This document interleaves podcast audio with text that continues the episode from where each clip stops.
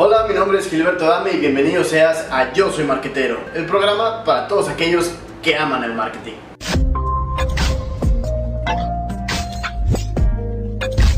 Hola, ¿qué tal? Muy buenos días, bienvenidos sean a Yo Soy Marquetero, el podcast en específico para todas las personas que aman el marketing y los negocios. El día de hoy tenemos una invitada súper especial y nos vamos desde México hasta Holanda para conocer el caso de éxito. Si a ti te gusta toda la parte de la belleza y en específico las uñas, quédate porque el tema de hoy es para Muy buenos días, hoy me encuentro con Fabiola Zapata. Hola Fabiola, ¿cómo estás? Hola, hola, feliz de estar aquí contigo. Gracias por la invitación. No, hombre, gracias a ti por acompañarnos el día de hoy. Este, en el intro solamente dimos una parte muy superficial y regularmente lo hago así porque me gusta que el emprendedor del otro lado, el empresario, nos cuente a viva voz quién es él y de qué trata su negocio. Así que me gustaría empezar con esto. Cuéntanos quién es Fabiola Zapata y qué es lo que hace. Bueno, pues eh, soy dueña de una marca mm, de material para uñas. Pero aparte de eso, eh, soy la dueña de un método patentado en España que, eh, bueno, hace uñas en tres pasos. Comencé en México hace mm, aproximadamente nueve años y eh, por cuestiones personales tuve que viajar y residir en Holanda. Comenzar aquí todo desde cero, donde no hablaba el idioma, donde no conocía a nadie. ¿Y a qué edad te fuiste para allá? Mira, la primera vez que yo, porque yo no viajaba, yo no, perdón, vivía de siempre en Holanda, ¿sí? Yo iba, yo vivía tres meses en México y tres meses en Holanda. Ya. Y estamos hablando de los 23 años. Okay. Yo empecé mi proyecto alrededor de los 26 años, más o menos, 26 o 27 años. Lo comencé por, porque me habían hecho un fraude y tenía que encontrar una manera de, de salir adelante. Okay. Entonces, eh, yo te platico, eh, eh, había empezado esto en México. Eh, lo que quería yo hacer al principio era decir, bueno, mira, ¿sabes qué? Voy a aprender a hacer algo y voy a hacer algo porque yo no podía regresar a mi trabajo anterior porque yo tenía que viajar de Holanda a México.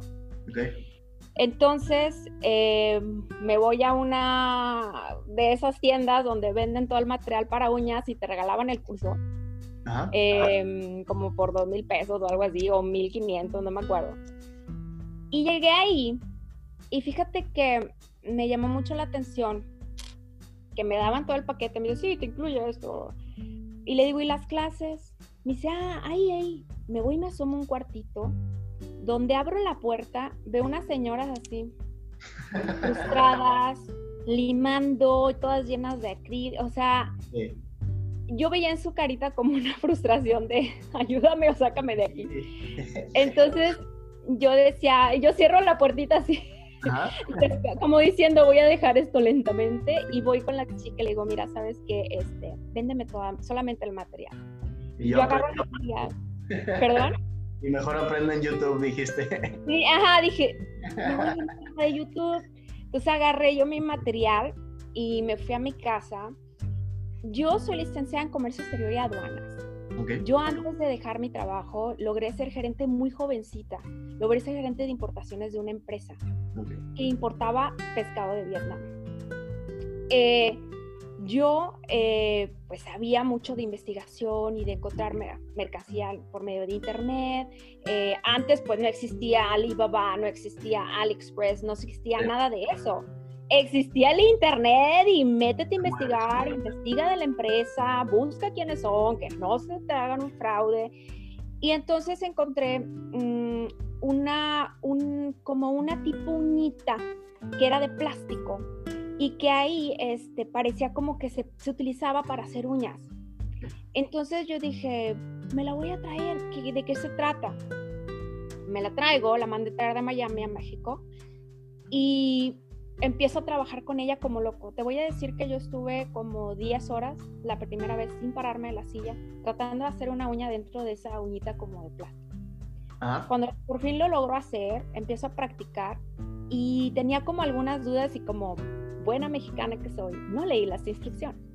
Entonces Me voy a buscar la cajita, saco las instrucciones y me voy dando cuenta que esas uñitas de plástico eran para otro método de uñas, no era para formar una uña dentro. Las que saben de uñas me van a entender. Era para trabajar con tips. Tú no me vas a entender, pero las que saben de uñas sí me entienden. El tip es un plástico que tú pegas en la punta de tu uña y esta cosita que parece como una conchita, tú le ponías el material, lo ponías encima y cubría toda la uña. Muy bien. Lo que hice yo fue crear un método para no necesitar esa uña de plastiquito que pega sobre tu uña, sino que formar la uña dentro del molde. Muy bien. Cuando me voy dando cuenta de esto, digo, oh, Claro, yo, yo hice un método, al final lo creé yo, porque eso no era para eso, era para utilizarlo de otra manera, era una herramienta, no era un método. Entonces eh, empiezo a trabajar en él. No te miento, la primera vez que quise poner uñas, obviamente en mi casa, porque no tenía un salón, le quité la que era la sala enfrente de mi mamá, cerré con una cortina, puse una televisión con un concierto de Ricky Martin para que nadie, las mujeres que vayan, no, lo no, vieran lo que yo estaba haciendo. Esto es real. ¿eh? Esto es real. Entonces yo tenía detrás de mí así una televisión y les ponía el concierto de Ricky Martin. Para conseguir clientes fue difícil, porque nadie me conocía. Una, dos. La primera vez que quise conseguir clientes puse un anuncio en una tiendita que estaba cerca de mi casa. Ahora sí, la típica tiendita de la esquina. Y puse Aplicación de uñas, 50 pesos. Oye, nadie me llamó. Nadie me llamó. Voy y quito mi anuncito. Y lo vuelvo a poner. Aplicación de uñas, 120 pesos. Y no me llamaba. Ay. Quito mi anuncito. Aplicación de uñas, 230 pesos. Cuando antes costaban 230 pesos, porque ahorita las ponen ya por cualquier, por cualquier cantidad, desgraciadamente. Entonces. Entonces me empiezan a llamar.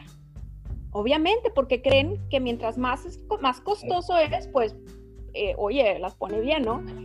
no sé si se dieron cuenta que era el mismo anuncio, nomás cambié el precio. No, pero es algo súper importante, perdóname, cómo influye el precio. O sea, muchas veces la gente, creo que varía dependiendo el, el segmento, pero hay cosas que debes de saber cómo jugar con el precio porque pasa exactamente lo que dices. Si lo das muy barato, la gente piensa que no es de calidad. Si lo ve intermedio, eh, no le genera confianza. Si lo ves a la par, dice, bueno, pues si está en ese precio, debe ser por algo. Pero totalmente, todo, todo esto es psicológico y es algo, pues, súper cabrón. Dijimos al inicio que íbamos a decir groserías, aquí, ahí está la primera. sí, fíjate que fue algo que aprendí. Eh, hay algo que he aprendido yo en el camino de, todo mi, pues de mi travesía en mi negocio, y es aprender a escuchar al cliente. Oye, Paula, pero nadie te dijo nada. Por eso, escúchalo. No me dijeron nada. Eso es lo que escuché, silencio. Y empecé a moverme hasta que empecé a escuchar ruido. El mismo cliente te va dando la pauta. Ok, entonces, ¿en qué nos quedamos? 230, perfecto. Pues empezaban a llamarme. Oye, le pones, sí, aquí en mi casa yo con el concierto de Ricky Martin, imagínate Ricky Martin saliendo así, salía de, de, así de una, de una alberga, así todo mojado, maravilloso, y todas cuando no se sabía que era gay.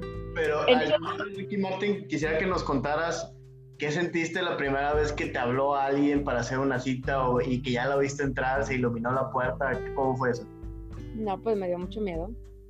Me dio mucho miedo. Espérame, es que me dio mucho miedo porque porque era algo que yo había inventado. O sea, dije, esto no es para lo que es. Esta es una herramienta para ponerle acrílico, gel encima de una uña así aplastada. Yo había hecho una manera de estructurar la uña sin necesitar nada más. Entonces yo dije, pues a ver, ¿cómo me sale? Que no se le vayan a caer. Entonces sí me daba mucho miedo, pero como ahora les digo a mis clientes, tú camina derecha, tú dale derecho, haz de cuenta que sabes para dónde vas. Entonces, igual, yo abrí la puerta, yo la recibí, señora, buenos días, no sé qué. Y yo por dentro temblaba, te lo prometo, yo temblaba. Yo las primeras veces no me olvido de eso, antes de colocar ya estaba temblando. Pero tú segura, mujer Vancomer, diría Jorge Lozano. Yo, yo buenos días, ¿cómo está? Entonces la dejaba pasar y quiero tomar algo, no sé qué. Y limándole, lima que te lima. Y entonces, sí es cierto, y lo confieso, mis primeros clientes fueron mis prácticas. O sea, entonces, y yo iba perfeccionando el método con eso. Claro, yo les ponía el concierto para eso, para yo poder trabajar en otro. Eh, de ahí yo pasé a, a un salón porque cuando la gente empezaba a darse cuenta la manera que lo hacía, me decía, pero ¿qué es esto? ¿Pero cómo lo haces? Pero wow.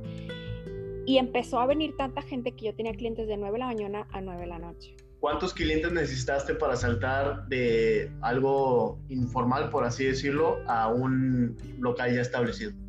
Pues te voy a hablar nada más de, de horarios, porque eso es lo que, cuando yo me di cuenta necesito un local, es porque ah. estaba trabajando desde, que, desde las 9 a 9. o sea, todos los días. Entonces, ¿cuántos clientes? No sé, porque a lo mejor unos los haces en una hora y media, a lo mejor otros los haces en dos horas, depende de lo que querían. Okay. Mm, de ahí, una cliente me dijo, ¿por qué no me enseñas a hacer esto? Mira, dame un curso. Entonces yo decía, uff, eh, sí, claro, ¿por qué no? ¿Qué dijo Fabiola? Tú camina derecho, como si supiera. Entonces le digo, sí, claro. Ahí me di cuenta que yo tenía que crear un método para enseñar. Que no nada más que yo sabía, era, ¿me entiendes? Ya, ya sé y, y ahora soy capaz de enseñar. Eso es un gran error.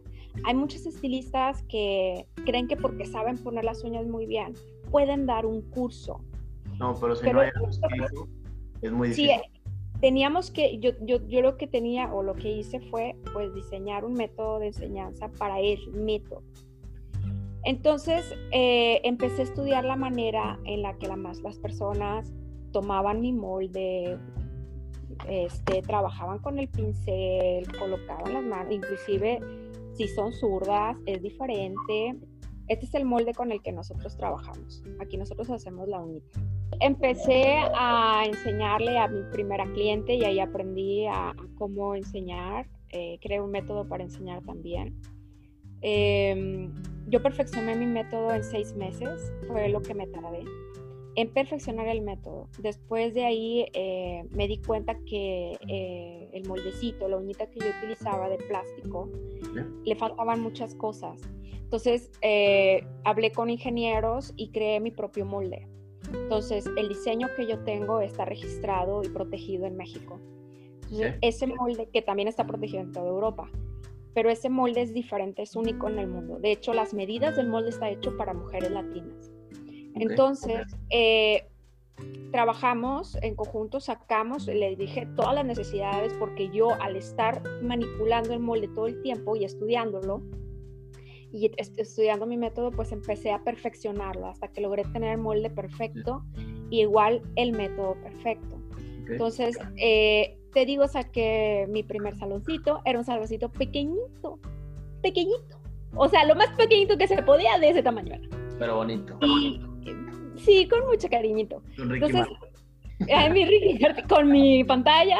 No, fíjate, ella no me daba penita que me vieran, pero sí, este, mm, así comenzamos eh, era impresionante de verdad ver la, respuesta de la gente y cada vez era más y cada vez era más y, y, no me haces otro curso a mí y mira, a mí me enseñas y yo le enseñaba así de uno a uno, ¿eh? Y te estoy hablando de Monterrey en San Nicolás, allá en la colonia Chapultepec. Pero en esa parte, cuando dabas los cursos, ¿cuál era el modelo o tú lo cobrabas o buscabas una regalía después? ¿Eran una extensión del negocio? ¿Cómo funcionaba eso en específico? ¿Cuál era el beneficio para ellos y para ti? Bueno, eh, lo que yo lo que yo hacía era darles el, servicio de los cursos. Yo no, yo no cobraba nada más que el curso y después la gente me fue pidiendo material. Entonces yo iba de que tengo que sacar también material. Entonces empecé a sacar mi línea de productos y obviamente yo ya no era un salón de uñas. Yo me empecé a convertir en una mini escuelita de uñas. Y entonces Estudio 27 ya no era el salón Estudio 27, que de hecho mi marca se llama Estudio 27, porque mi, mi, salón de uñas así se llamaba. Yo le llamé, bueno, le llamamos Estudio 27. Digo yo porque mi esposo, que era mi esposo, me hacía una broma y él me llamó y me decía, sí, hablo a Estudio 27, al salón Estudio 27. Le dije, fíjate que me gusta ese nombre. Y me quedé con él, le puse hacia mi salón Eh, y después este, le pongo SM marca, porque así era el salón con el como me, y me daba cuenta que la gente me decía, tú eres la chica estudio 27, ¿verdad? Hay un salón, estudio 27, entonces como dije, este nombre se les queda, no se les olvida porque tiene dígitos y solamente dice estudio, entonces era súper fácil de recordar. Y así le llamé. Eh, así le llamé a mi producto, así le llamé a, mis, a, mis, a mi línea de productos. Y como te lo he dicho un principio, hay que escuchar al cliente. El cliente te va a ir guiando. El cliente mismo me fue diciendo, oye, me enseñas, acóplate.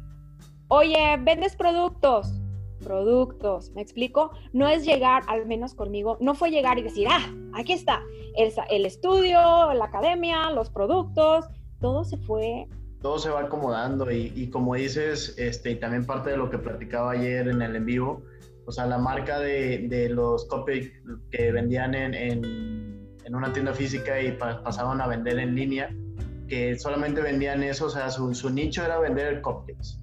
Y la gente le empezaba a pedir eh, postres para gente con diabetes, entonces tuvo que hacer otra nueva línea de, de, producto y específicamente es lo que hiciste tú, o sea, ir escuchando que a veces es con lo que nos falta tener esa, esa agudez en, la parte del, oído. Y voy a tocar aquí un tema en específico. Cuando yo estaba con of Scissors, me gustaba mucho decir que tienen que escuchar con los ojos y con los oídos. Y los chavos siempre me decían, cabrón, ¿cómo vas a escuchar con los ojos? Digo, desde el momento en que entra una persona local, tú tienes que examinarla, ver hacia dónde está volteando, qué es lo que platica con las personas. Obviamente no quiero que estés de chismoso, pero si tú ves que es un grupo y te están poniendo de acuerdo, lo que tienes que hacer es en ese momento jalarlos y hacerles la mejor promoción para ellos no aprovecharte, sino recomendarles lo que realmente les funcione. Y eso es escuchar con los ojos y con el oído. El oído, ver qué están diciendo y con los ojos cómo se están comportando en la tienda y pues eso es lo que hiciste tú perfectamente. Sí, sí, aprender a reconocer puntos, aprender a... Tienes que aprender a mm, reconocer los dos puntos que necesita tu cliente siempre. ¿Y esos cuáles son? Esos son, uno, ¿qué necesita mi cliente? Y dos, ¿qué hace el éxito de mi cliente? Muy bien. Ahora, el éxito de mi cliente es mi éxito. Claro. Pero yo vendo tacos. ¿Cuál es el éxito de mi cliente? Una satisfacción. Claro, Satisfaces la necesidad de tu cliente, no nada más el hambre el éxito de tu cliente es sentir, después de yo haber invertido 300 pesos en tacos, yo me siento bien, me gusta mucho, quedé bien, etc. Estoy satisfecho. Entonces, esa satisfacción fue ese, el buscar esa satisfacción, el buscar ese éxito de mi cliente fue el que me fue llevando. Decir, ah, ok, Ahora me están pidiendo los colores rojos por rojos. Yo les decía, yo les digo mucho a mis clientes, fíjate, cuando estás aplicando uñas, por decirte un ejemplo, tienes que ir escuchando, como dices tú, no escuchar, eh, tienes que escuchar qué te están transmitiendo, qué vas a utilizar a tu favor. Por ejemplo, tú pones uñas, me encanta este color, el rojo, pasa una semana, te das cuenta que tú pusiste cinco o seis aplicaciones de rojo o más de siete personas te pusieron rojo, te pidieron rojo, pues tienes que tener una gama de rojos porque ya sabes que en esa fecha del año te van a pedir ese color. Para el próximo año, para la próxima vez, tú ya sabes que ya lo tienes porque en esa fecha lo vas a necesitar. Los colores en las uñas, por decirte un ejemplo, van por, por, por fecha se van utilizando, por ejemplo, en primavera, verano, hay ciertos colores, los colores pasteles, los colores nudes, y te voy a decir que empiezan con colores nudes y luego se van pasteles y luego se van más oscuro, más oscuro. De nude, el nude es lo más clarito, se van a pastel, de pastel, ¿qué pasa en verano? ¿A poco los ves con colores claritos? Se ponen fosforescentes, se ponen, bueno, ahí vamos. Y luego, ¿qué sigue? El otoño va oscureciendo el color. Y luego, ¿qué sigue? El invierno, más oscuro, negro. Terminas con un negro, dorado o algo así, ¿no? Claro, muy bien. Mira. Ah. terminas ahí, perfecto. Entonces, hasta eso tienes un momento. Entonces, tienes que saber identificar bien a tu cliente, identificarlo muy bien, porque no todos son tus clientes. Sí. Eso también tuvo un problema ahí como para soltar. Al principio tienes esa hambre de tener clientes, tienes esa hambre de, de, ya, de ganar y, de irte detrás de uno y, y, querérselo dar más barato para que te diga que sí. Y no, no todos son tus clientes. Si tú estás acostumbrado, si tú estás comenzando un proyecto o estás comenzando a emprender un negocio y lo das a 10 pesos, las personas que vas a atraer hacia ti son personas que solamente están dispuestas a pagar 10 pesos. Cuando tú subas de precio...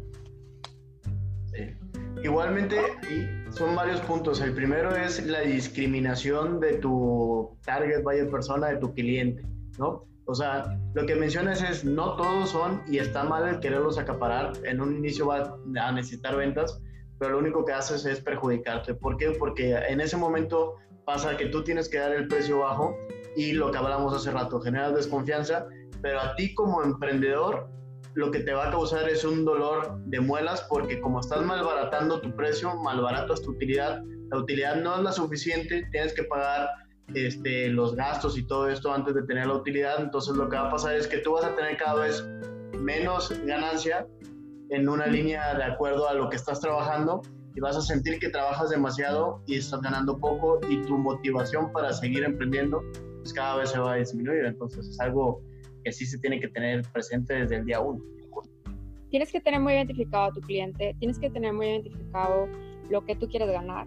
Claro. Y en base a eso vas a ir moldeando al cliente. Pero bueno, me salí ya mucho el tema. Entonces el caso era que mm, te decía que la gente poco a poco me iba indicando las necesidades de mi marca. Entonces, ¿sabes qué curso? ¿Sabes qué producto? ¿Sabes qué? Este, entonces, poco a poco fui buscando, investigando proveedores, este, em, laboratorios, etcétera, que me, que me dieran un producto de mucha calidad. Entonces, yo quería tener como la mejor calidad con un método nuevo y en un buen precio. Entonces, mi, eh, mi mercadotecnia, o sea, el envase, pero la, ¿me entiendes? Todo eso, no era como lo más caro, pero el contenido era muy bueno. Entonces, fui manejando esto por, por un tiempo cuando me tenía que ir de México. Entonces, cuando yo ya yo ya estaba en las ferias de belleza más grandes de México, de Latinoamérica. De hecho, una de ellas es Evio y la, de Guadalajara y la otra es, es en México de Feo, si no me equivoco. Este, entonces, eh, yo tuve que dejar México para venirme a vivir a Holanda. Todo esto que te estoy diciendo era de tres meses iba a México, tres meses iba a Holanda, este, ir con abogados, porque como te lo recuerdo, yo estaba viviendo un un fraude, me habían hecho un fraude terrible. Entonces yo no podía regresar a mi trabajo porque yo tenía que estar viajando, estar viendo abogados y estar viendo pues todo este asunto. Sí, tenías que buscar una forma de tener ingresos que no te amarraran. Sí, una manera de tener ingresos para irme manteniendo en lo que pues se arreglaban las cosas. Em, inocentemente pensaba que también iba a ser una manera en la que me iba a ayudar en mi fraude, etcétera, pero pues obviamente no porque eh, al iniciar, pues inicias con muchos tropezones. Yo siempre he dicho que cuando empiezas un negocio es un poco como cuando arranca una avión. Entonces, si te fijas al principio y vas sintiendo así, hasta te sientes en el asiento que esta cosa va a arrancar. Entonces, este, ya después vas, y va subiendo y hasta que al final ya va como que, que, se queda ya, ya, ya como, diciendo que ya se aplanó la curva, ya, ya va estabilizado. Entonces, ándale, entonces un poco es así. Eh, me vine a, Holanda, perdón, y aquí en Holanda pues me topé con eso. que los holandeses son muy diferentes, que no, o sea, te dan la mano y te fue bien. Em, no son amigos amigos, eh, no tenía amigos, no conocía a nadie, no hablaba el idioma. Entonces, por no deprimirme, empecé a aplicar uñas otra vez. Imagínate, empezar otra vez después de que yo tenía como dos años, no, tres años con mi negocio en México. O sea, yo ya iba a las ferias más grandes de belleza. yo tenía lo... en este inter, cuando tú te fuiste para allá, en México, tuviste que cerrar, se quedó alguien encargado, se distribuía solo. Yo tenía yo tenía chicas que me que daban los cursos porque yo el método que, que, yo había desarrollado para enseñar se los transmitía a ellas o tenía chicas que las, las había entrenado para eso y dábamos cursos allá. Yo atendía eh, por teléfono, fíjate, había, ah, renté una línea o pagaba una línea eh, y por internet, o sea, te estoy hablando hace nueve años, pagaba una línea por internet donde la gente me hablaba por teléfono y yo contestaba en Holanda. Entonces yo era así de que estudié bendición de buenas tardes y era la una de la mañana para mí, ellos no lo sabían. Entonces, este, sí, señorita, lo que pasa es que tengo una duda y el mole y no sé qué, y me hacían pedidos, yo levantaba pedidos en la madrugada en Holanda de 9 de la, de 9 de la noche a 1 de la mañana trabajaba. Y, este, y em, de aquí atendía como el servicio a clientes y en Monterrey dábamos los cursos. Entonces, eh, eso fue estirándose lo más que se pudo hasta que ya no pude más, porque yo no estaba ahí, era muy complicado para mí hacerlo. Eh, coordinar, coordinar las ferias de belleza, era muchísimo trabajo y decidí mejor terminar por la paz, aparte que yo tenía un bebé. Entonces era muy, muy complicado. Pero sí me tocó ir inclusive hasta con mi bebé a academias de belleza a mostrar mi método y no te miento, o sea, debajo del escritorio de la directora veías el portabebé de mi niño y con la patita así. Sí, claro, no falla. Y yo arriba explicándole, y yo, miren, entonces le hace así, y yo, oh, wow. Y yo seguro hasta que ya agarraste un ritmo para moverlo y poner las uñas al mismo tiempo. Y poner las uñas, ¿no? No, pero yo lo hacía para, para demostrar el método. Y entonces, eh, pues sí, viví muchas cosas ahí. Me vine para acá y te digo, fue muy duro para mí, pues, enfrentarme a un lugar donde yo no era, pues, no era conocida, mi marca no la conocían. Y igual el idioma, todo, entonces empecé a aplicar uñas otra vez. Quisiera que nos contaras cómo es la diferencia de tu cliente en México con los clientes en Holanda, que pues al final del día debe ser un mundo de diferencia, cómo piensan diferente, cómo perciben las uñas o cuál es la finalidad o es exactamente lo mismo. Mira, eh, en Holanda importa mucho la calidad para mí, como una persona que venía de un, país del tercer mundo, era muy complicado entrar al mercado. Yo, pues soy muy aventada. O sea, yo dije, ¿dónde la feria, belleza? Ahí, pues, pues ahí me pongo. Entonces, ahí llegué, fui a la feria de belleza más grande de, Holanda, perdón, se hace en Utrecht yo no hablaba eh, holandés, solamente inglés. Me llevé a unas chicas para que me tradujeran. De hecho, una amiga mías, una chica que trabajaba con mi esposo y su mamá, y dije, miren chicas, esto se hace así. Este, yo voy a hacer la demostración, la voy a hacer en inglés. Este, estamos, estaba hablando de, estar en un stand en una feria de belleza. Ustedes eh, van a entregar el flyer y, les decimos, y yo les digo cómo es y tú me traduces. Ah, bueno, sí está bien. Empezó a las 10 de la mañana, 11 de la mañana, 12 de mediodía, 1, 2, 3 de la tarde y nadie nos hacía caso. Se acababa a las 8 de la noche. No es cierto, a las 6 de la tarde. Entonces, les mandabas el flyer y no, no, no, no te lo ponen en la cara. Y lo que pasa es que, no, no, no, no. ¿A qué voy con todo este rollo? Sí, son muy diferentes. Son personas que buscan mucho la calidad, que no les importa tanto de qué color sea el bote o si está bonito o está feo. Muy diferente a México, que México todo es visual, mucho, muy visual. Tienes que tener muy buena mercadotecnia, tiene que verse la uña súper bonita, tienes que, ¿me entiendes?, ver una buena fotografía, un... Aquí lo único que te preguntas es, que te preguntan es, ¿es bueno? ¿Es de calidad? Te, hablan de palabras súper técnicas. Mira, en Holanda, si tú quieres tomar un curso completo, estás hablando que te vas a gastar como 1.700 euros. 30 mil pesos. Si tú quieres el curso más pequeñito, lo más pedorrito que hay, te va a costar a lo mejor 3 mil pesos. Pero estás hablando de algo súper feo, o sea, pues de que te enseñaron a limarte el callo. O sea. Entonces, aquí las estilistas de uñas son unas divas, cállate. O sea, es que aquí, hijo, hasta para limpiar las casas necesitas tener un diploma. Necesitas tener una certificación, que tú sabes mezclar líquidos, que tú sabes limpiar bien, que tú sabes. Entonces los estilistas de uñas pues tienen un reconocimiento, tienen una certificación, inclusive hay auditorías que pueden ir a revisar tu salón y te dan certificación de que tu salón es profesional. Entonces, eh, obviamente la cultura es muy diferente. A escuchar otra vez. Y entonces ahí me tocó darme cuenta de que aquí lo profesional era muy importante. A mí no nada más me bastaba con decirte cómo te pongo la uña, cómo la formo. Mira, yo la formo así, ah, ¿ok? Y el apex, y la curvatura, y la no sé qué, pero el eponiquio. Entonces me salían con palabras que decía, a ver un momento. Eh, muy bien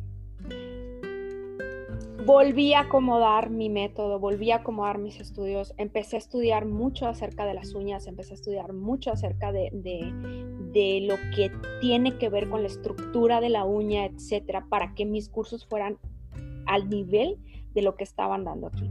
Y tuviste que aterrizar el avión de nuevo. Y tuve que aterrizar el avión, ¿no? Y lo tuve que arrancar otra vez.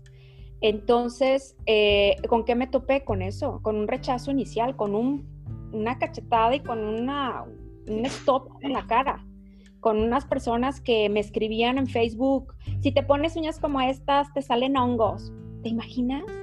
O sea, se dedican el tiempo de verdad a escribir y a meter fotografías a tu página.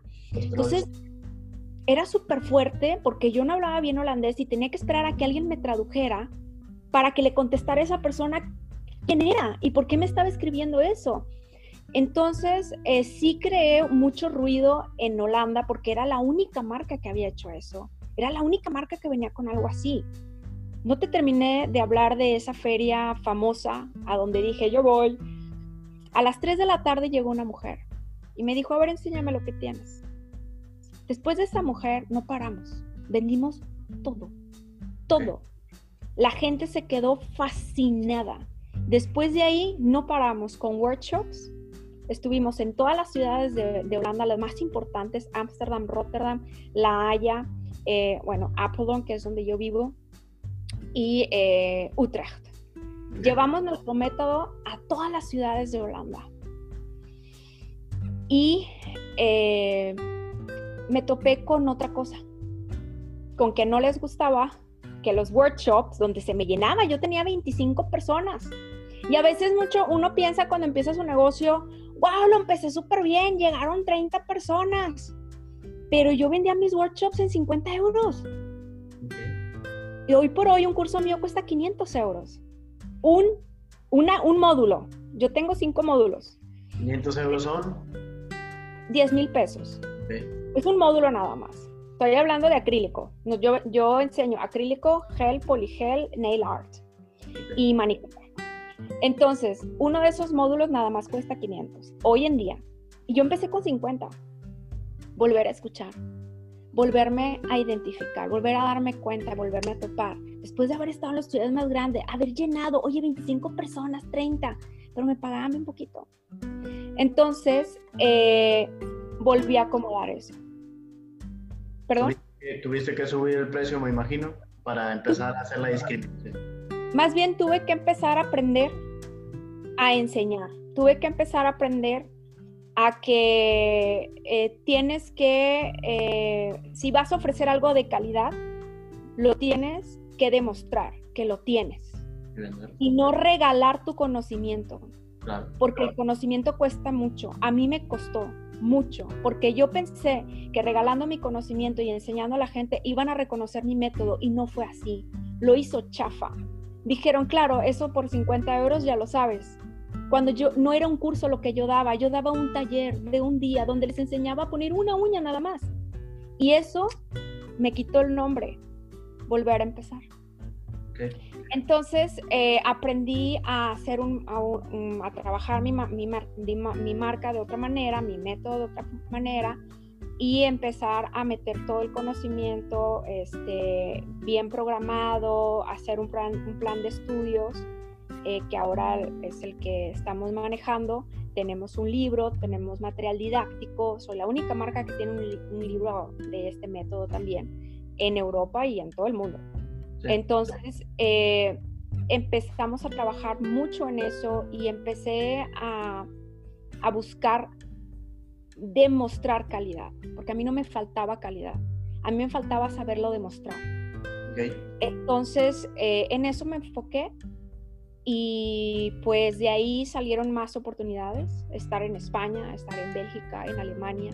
En España en ¿Qué hiciste para poder decir, esta es mi calidad y este es mi producto y esto es lo que sirve y yo lo respaldo? ¿En qué medio te anclaste o qué acción, qué evento? Eh, no sé. Bueno, eh, no dejé de ir a ferias de belleza. Eh, cada vez íbamos cambiando cosas, la información que entregábamos era más completa. en nuestra página también podías ver toda la información de todo lo que aprendían, porque por ejemplo yo decía, vas a aprender a, a limar y a poner las uñas y a retocar las uñas. Pero entonces empecé a demostrar, o sea, vas a aprender a limar, a limar formas de limado, formas de las uñas, ¿me entiendes? Empezamos a demostrarlo cada vez más y empezamos a ampliar cada vez más nuestros programas de, aprendizaje. La gente lo empezó a notar y empezamos a tener más respuesta. Entonces, obviamente, hoy por hoy la gente es quien nos busca a nosotros para tomarse un curso. Y entonces aquí ya viene la parte de la expansión ¿Cuál fue la, como el primer lugar donde te abriste eh, o a tener, no sé, personas que estuvieran dando tu curso o es con puntos físicos? No sé, toda esta parte quisiera que nos contaras ahora. Bueno, eh, nosotros, bueno, al menos yo, lo que yo quería era que la marca conocer a nivel Europa como yo veía que tenía muy buena respuesta y empezaban a contactarme personas de otros países, eh, buscaba ferias en otros países. Entonces, yo me fui a Alemania, por ejemplo, me fui a Bruselas y ahí empecé a tener contactos y empecé obviamente a tener ventas y la verdad es que eh, tanto las ferias de belleza, al menos en el sector de belleza, es muy importante estar ahí porque si no estás ahí es como si no existieras. Aparte de todo esto, obviamente, yo tengo mi página de Facebook y tengo Instagram ahora, pero Instagram antes no tenía, solamente tenía Facebook. Entonces, por Facebook era como yo lo hacía, porque yo estaba en Holanda nada más. Eh, una persona me encontró por Facebook de España y me dice, oye, ¿me das una clase le digo, ay, pues sí, pero yo estaba embarazada de mi segunda nena y yo, pero te la puedo dar como en enero, porque yo iba a tener a mi hija. Entonces me dice, sí, y yo dije, ay, se le va a olvidar. Pues en enero me contacta la chica y me dice, oye, ¿te acuerdas de mí? Y yo sé. Dice, ¿no me das la clase? Claro, entonces le di la clase y me dice, ¿no vienes a España? Fui con, después mis amigas de ella le dije, ¿me ayudas? Y vamos a España la primera, a una feria, fui a Alicante, España, fue mi primera feria de belleza me pasó lo mismo que en Holanda, vendí todo. Eh, la gente se quedó enamorada del método, protegí el método, hablé con un abogado en Madrid que me, ah, dio, bueno, me ayudó a, a, sacar la patente de mi método, protegí mi molde a nivel europeo y como veía que cada vez tenía más respuesta en los países, eso lo hacía. ¿Cómo lo hago? Pues por medio de internet, como siempre lo he hecho. No me queda de otra si antes este, era saber posicionar tu página en el Google, ya sabes, en el buscador, pues ahora en Facebook y después de Facebook ahora en Instagram. Entonces, eh, sí, fue realmente así, haciendo mis anuncios en, Facebook, metiendo contenido a Facebook, mostrando mi método y por medio de las ferias de belleza. Me decías que hacías posicionamiento en Google, eh, Facebook y que comenzaste a meterte en Instagram. ¿Qué te llevó allá? ¿Cuál es la historia? ¿Qué hay detrás del mito? Em, ¿Cómo te lo cuento sin llorar? Es que Facebook, eh, cambió su algoritmo. Yo tenía 6.000 seguidores nada más en España. Y el año pasado al menos aquí en Europa, no sé cómo fue allá, Facebook cambió su algoritmo y de repente dijo, pues no quiero que todo el mundo haga su negocio. Yo nomás quiero cosas personales y ahí háganla como quieran. Y si tienes un negocio, pues invierte en una buena mercadotecnia porque tienes que aprender a utilizar el, el manager ads o no sé cómo se llame. Y este, y, eh, y si no sabes y eres un pequeño negocio, pues tu, tu chavo. De un 10 a un 1%. Pero fue horrible, horrible. O sea, para mí era, yo te puedo decir una cosa, para mí era la muerte. O sea, yo lloré una semana como si alguien se me hubiera muerto porque yo era, mi negocio era todo internet. O sea, yo no, nunca he, yo no, yo no estoy físicamente en España, por ejemplo, que es donde me enfoqué porque tuve una respuesta increíble. Eh, y entonces eh, yo decía, ¿qué voy a hacer? Yo lanzaba un curso y te voy a decir que no se llenaba. No se llenaba porque la gente no recibía eh, mis anuncios, no veía notificaciones, nada. Y entonces eh, pensé que se iba a acabar mi negocio. Y como pensé que se iba a acabar, decidí despedirme de él. Y para despedirme de él, decidí regalarle todo mi conocimiento a cuatro mujeres. Y dije, voy a regalárselo a cuatro personas y les voy a demostrar que de no saber nada, puedes hacer tu negocio. Entonces, eh, fui a mi último curso que iba a dar, según yo, y me encuentro con estas cuatro mujeres que dije, ellas son, ellas son. Ellas quieren las cuatro tener un negocio, ellas quieren las cuatro eh, hacer su salón. Ellas vienen a un curso, pero no saben que yo les voy a dar todo. Entonces, eh, yo les dije a ellas, ¿sabes qué? Mm, ustedes están paradas frente a un proyecto mío. No les dije que era mi despedida de la marca. Eh, les dije, están paradas frente a un proyecto mío, ustedes no lo saben, pero les voy a regalar a las cuatro todos los cursos que ustedes tienen que obtener para abrir un salón todo lo que tienes que aprender, porque aquí en, Europa tienes que saber todo lo que te dije, lo tienes que aprender. Les voy a dar todas las certificaciones. Aparte de eso, les voy a enseñar a hacer su propio negocio. Muy bien, se quedaron, hubo llanto, no se la creían. Les dije, pero, pero lo voy a grabar. Porque quiero ver este proyecto después y, y para mí va a ser una manera de despedirme si me permiten, sí, claro que sí. Entonces empecé a grabar esto y empecé a hacer capítulos y los empecé a subir en Instagram. Yo no conocía Instagram, yo no sabía ni de qué se trataba Instagram. Mm, yo sabía que se subían fotos, podía subir algún video, pero no sabía cómo hacer negocio con Instagram. Eh, yo empecé esto, te estoy hablando de octubre. No, sí, octubre, noviembre, más o menos. Mm, yo empecé Instagram con 192 seguidores, nunca se me va a olvidar. Imagínate haber tenido 6.000 seguidores. Noviembre del año pasado. Empiezo a subir los, los, los capítulos. Ahí, ahí. Pero la gente le gustaba, le estaba llamando la atención. Y después dije, ¿sabes qué? Me vale más. Voy a empezar a hablar de negocio. A mí me fascinan los negocios. Me encanta. Yo a los 19 años importé piedras de la India para venderlas en Monterrey. Piedras este, semipreciosas. Yo vendido toda mi vida. A mí me encantan los negocios. Yo no pagaba la universidad. Yo la, la, cuota interna de la universidad yo la pagaba porque yo, yo ganaba, yo vendía cosas. A mí me gustan mucho los negocios. Me encanta la mercadotecnia, me fascina. Eh, todo lo que ves, la imagen de mi marca, todo lo que ves lo he hecho yo los videos, aprendí a editar, aprendí a utilizar Photoshop, aprendí a hacer, hacía mis propios flyers, todo, todo, todo, todo, cualquier cosa, te lo podría enseñar. Todo lo he hecho yo, casi todo. Claro que me ha ayudado de gente. Muy bien. Entonces dije, ¿sabes qué? Les quiero platicar esto a las personas que me vean, a las pocas que me vean. Les voy a dar algún consejo en la mañana. Y así me levantaba y les decía, mira, ¿de qué color es tu logotipo? Oye, ¿qué es lo primero que ve tu cliente cuando da vuelta a la izquierda? ¿Sabías que una persona cuando entra a un local lo primero que hace es voltear a la izquierda? ¿Qué tienes a la izquierda de tu local? Entonces empecé a dar eh, consejos en la mañana.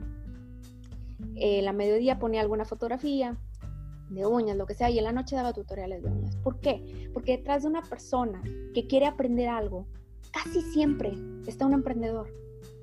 Entonces, eh, en eso me basé.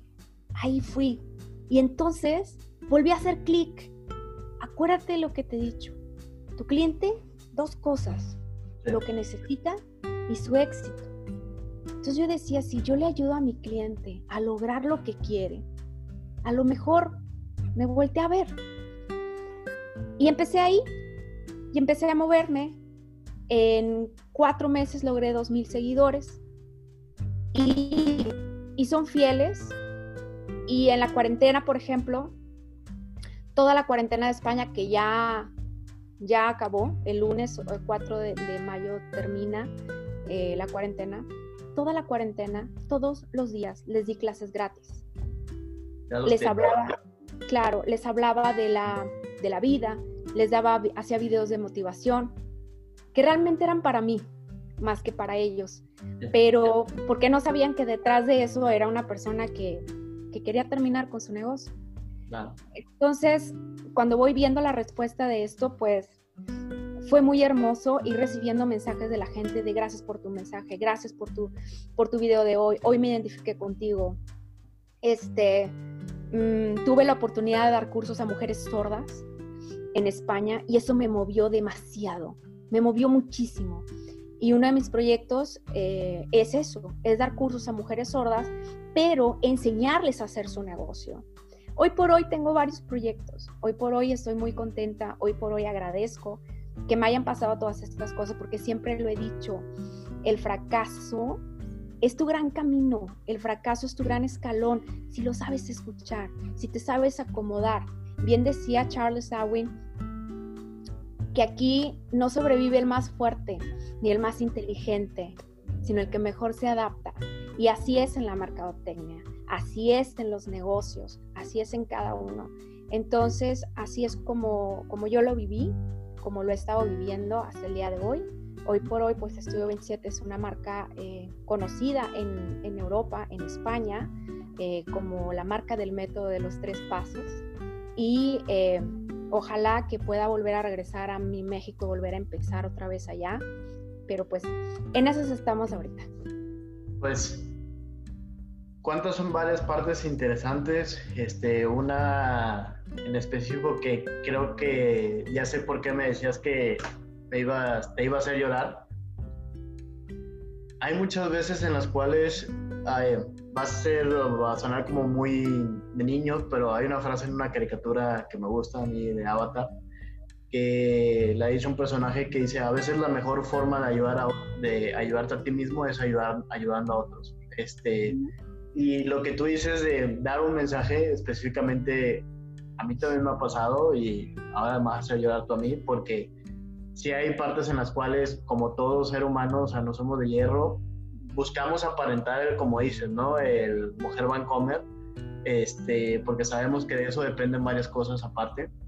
Pero también está, es aceptable el como tener esos, esos declives si es necesario.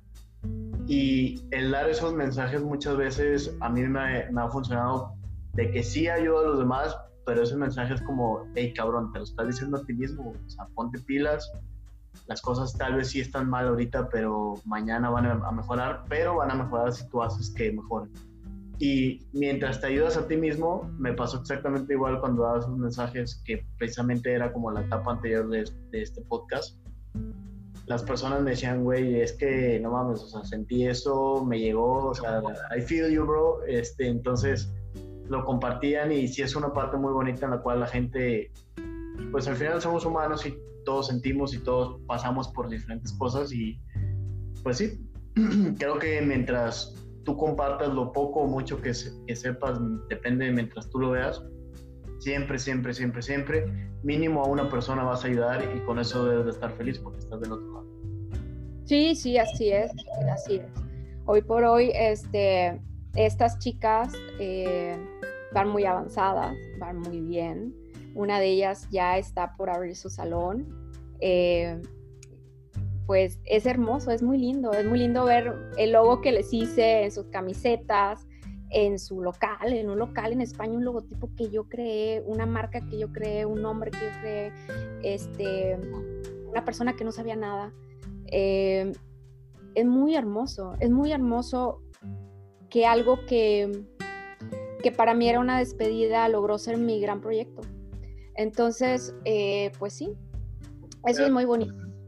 En esto, porque luego pasa mucho que los emprendedores es, y sobre todo porque el Internet nos ha acostumbrado a tener las cosas en un 2x3, ¿cuánto tiempo pasó? O sea, porque muchas veces la gente emprende algo y al mes no le da resultados y lo deja.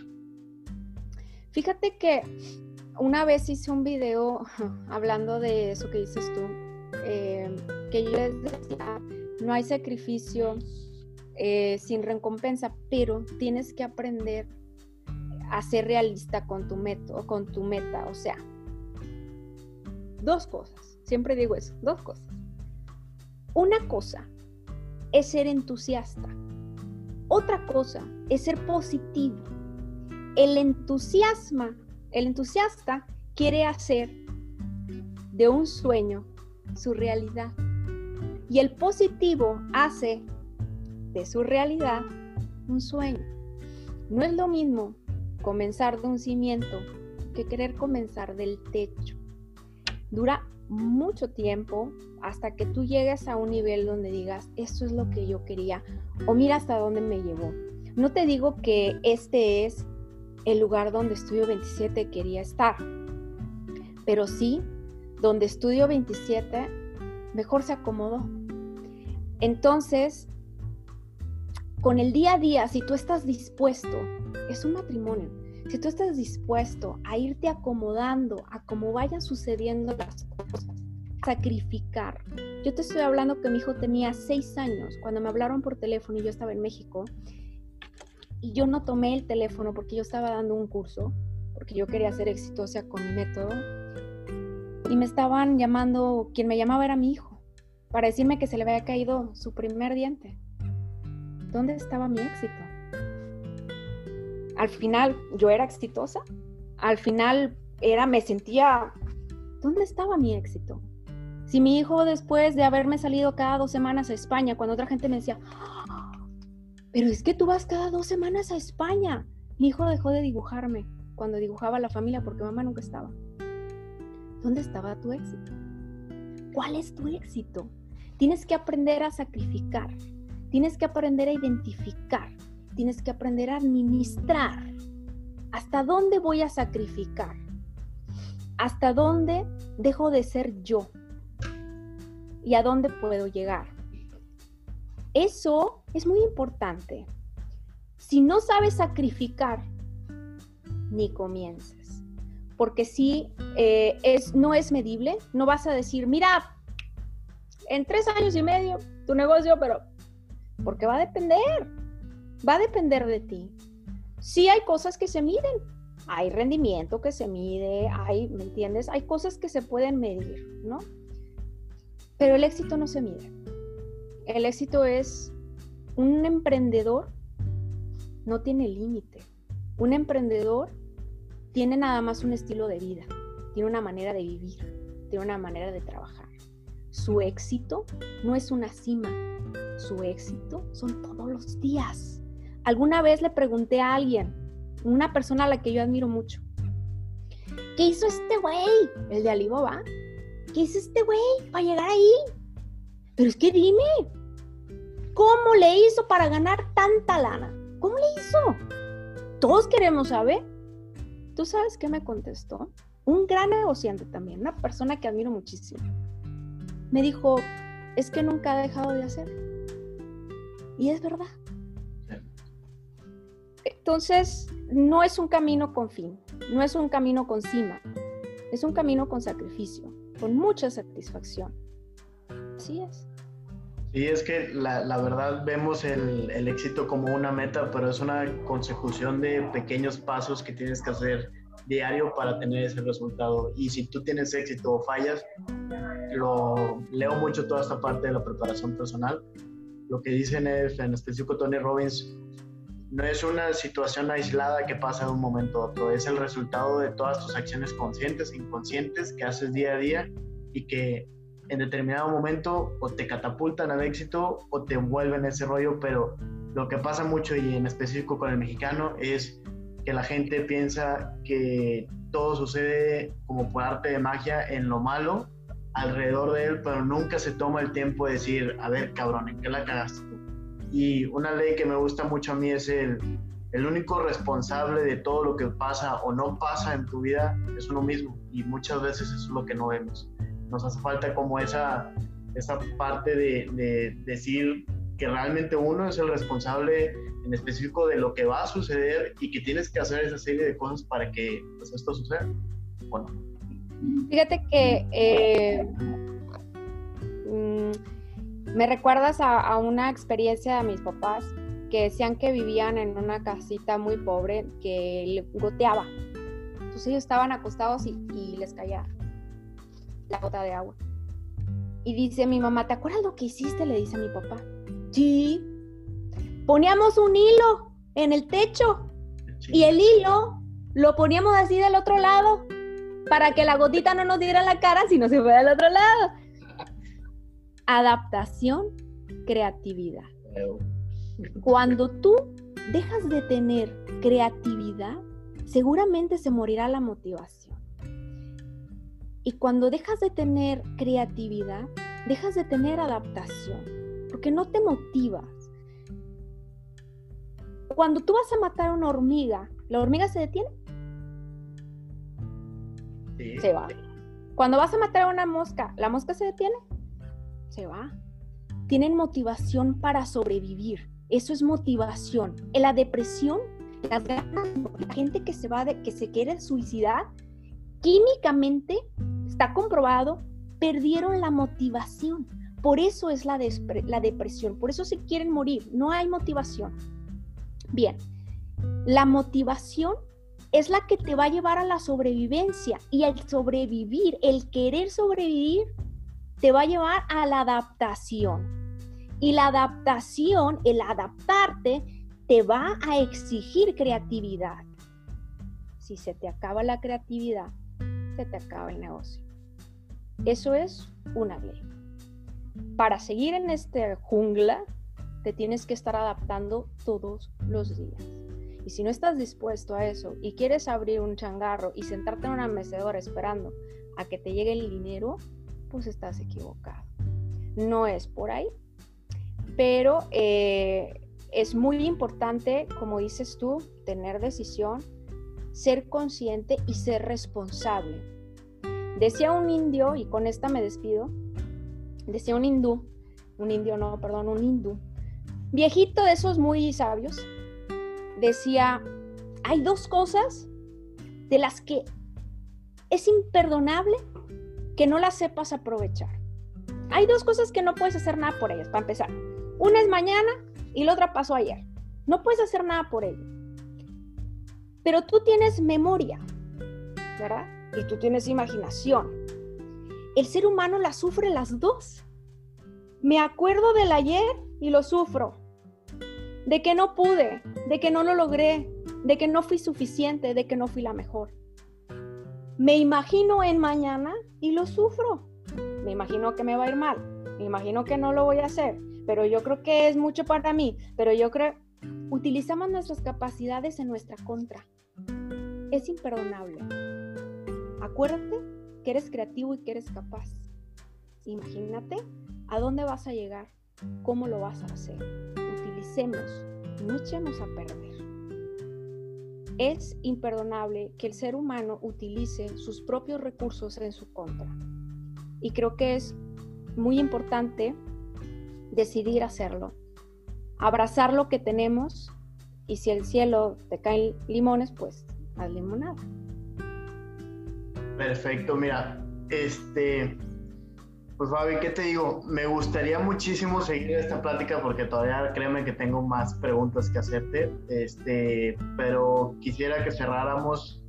Nos has dado mil y un consejos, pero te voy a pedir otros dos más este, de despedida. Algo que creas en específico que la gente debe de saber para mover su negocio. Y con eso, pues cerramos el día de hoy. Dos consejos. Ya vi que te gusta el dos a ti. Dos cosas. Que alguien, vuelven a repetir, que alguien... Dos consejos que alguien que ya está en el ruedo le puedan servir, ya sea desde la parte motivacional o desde la parte técnica. Es muy importante escuchar, muy importante identificar. Tienes que saber identificar tu cliente y escúchalo. Dos cosas. ¿Qué necesita? ¿Y cuál es tu éxito? El éxito de tu cliente va a ser tu éxito. Número dos, sacrifica. Uno, escucha. Dos, sacrifica. Pero sacrifica con inteligencia. Sacrifica sabiendo ¿Qué es lo que quieres? ¿Por qué estás sacrificando? ¿Qué vas a lograr después de ahí? No te sientas culpable. Si al principio luchaste y luchaste y dejaste de ser tú o dejaste tus momentos que tú tenías para tu familia, para ti, para, para descansar. Porque al principio es acelerado, el principio así es, quieres, quieres, quieres. Hazlo. No te sientas culpable por hacerlo. No te sientas tonto ni loco. Hazlo. Vívelo, vívelo de verdad porque ahí está la verdad de tu negocio, porque ahí están las caídas que saben a oro, porque ahí está el aprendizaje. Sé humilde para aprender. Tienes que ser suficientemente humilde para aprender. Y entonces vas a empezar a conocer un camino. Para mí, eso ha sido lo más importante. Aprender a escuchar a mi cliente, aprender a agachar la cabeza y aprender. Y aventarme, aventarme al ruedo, aventarme sin miedo, como si no conociera el fracaso. Y como siempre he dicho yo, a veces eh, pongo frases en mi Instagram y una de ellas que me encanta y, la pongo cada vez que me acuerdo, dice, no es que no conozca el fracaso, lo que pasa es que no le tengo miedo. Así debe ser. Pues mira, me dejaste con la piel hecha de gallina. Una vez casi me hace llorar hoy, otra ayer. Entonces, este, Muchas gracias. último episodio. Te agradezco tu tiempo. Y este, pues cuéntanos a la gente que te quiera seguir, en qué redes te puede seguir, en todas las que tengas, tu página web. Y pues si hay alguna que diga me interesa el negocio y le quiero entrar, si se puede, todo esto. Claro que sí. Mira, eh, estamos empezando en México. Nos pueden encontrar en Instagram por medio de arroba studio27mx. En España, si nos quieren conocer un poco más, eh, Instagram es arroba studio27es. Ahí están también nuestras páginas eh, de internet donde pueden entrar y conocernos o comunicarse con nosotros. En Facebook está el nombre un poquito raro, pero a lo mejor lo puedes dejar por ahí en alguna descripción. Se llama Perfect Shape Molds, que realmente así se llama mi, producto, Perfect Shape Molds eh, España y Perfect Shape Molds México. Perfecto. Bueno, pues te agradezco tu tiempo. Eh, estuvimos una aproximadamente una hora muy este, productiva. Eh, yo me siento muy emocionado y estoy seguro que las personas que lo van a escuchar los vas a inspirar con tus mensajes, con tus aprendizajes. Y pues te, te, deseo todo el éxito en lo que viene y te agradezco de corazón el tiempo que me destinaste hoy. Sé que por allá ahorita es un poquito tarde.